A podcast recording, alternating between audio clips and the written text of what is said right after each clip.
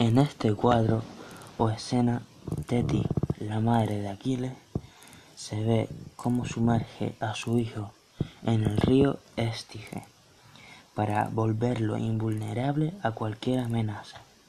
Se puede apreciar cómo Teti lo sujeta por el tobillo, por lo cual esta parte del cuerpo, al no tener contacto con el propio agua, se vuelve en su punto débil. De ahí la expresión el talón de Aquiles.